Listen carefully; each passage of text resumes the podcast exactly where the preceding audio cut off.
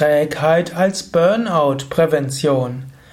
Ein Eintrag im Burnout-Podcast, ein Eintrag im Persönlichkeitslexikon von www.yoga-vidya.de.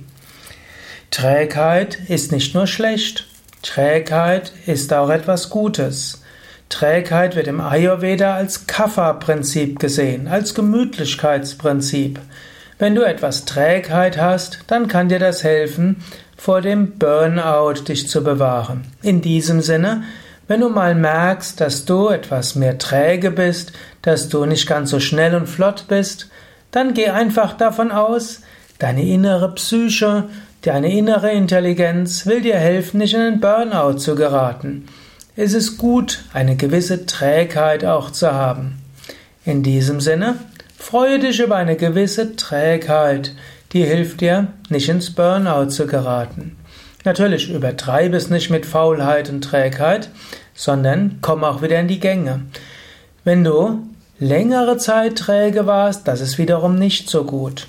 Man weiß heute, längere Krankschreibungen bei Depression oder Burnout verlängern das Leiden des Menschen.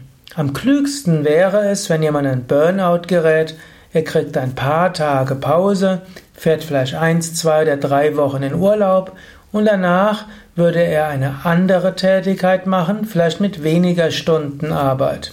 Eine Tätigkeit, die sinnvoll seinen Tag strukturiert. Zu viel Trägheit verlängert das Burnout.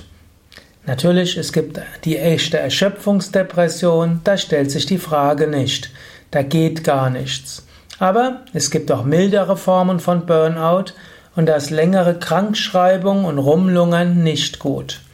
Daher überlege, kleine Trägheit ist gut, kleine Auszeit zu nehmen ist gut, aber nach ein paar Tagen, spätestens nach ein paar Wochen, gilt es wieder etwas Sinnvolles zu tun, in die Gänge zu kommen.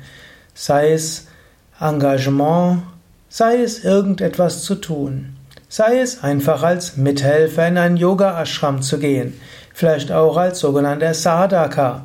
Es gibt das Sadhaka-Programm, drei Monate Auszeit, viereinhalb Stunden am Tag mitwirken bei den verschiedenen Aufgaben einem Ashram. Man zahlt auch etwas, aber es kostet eigentlich weniger, als wenn man zu Hause bleiben würde, denn man hat ja Essen, Unterkunft, Dusche und alles Mögliche, braucht auch nicht sonst auszugeben.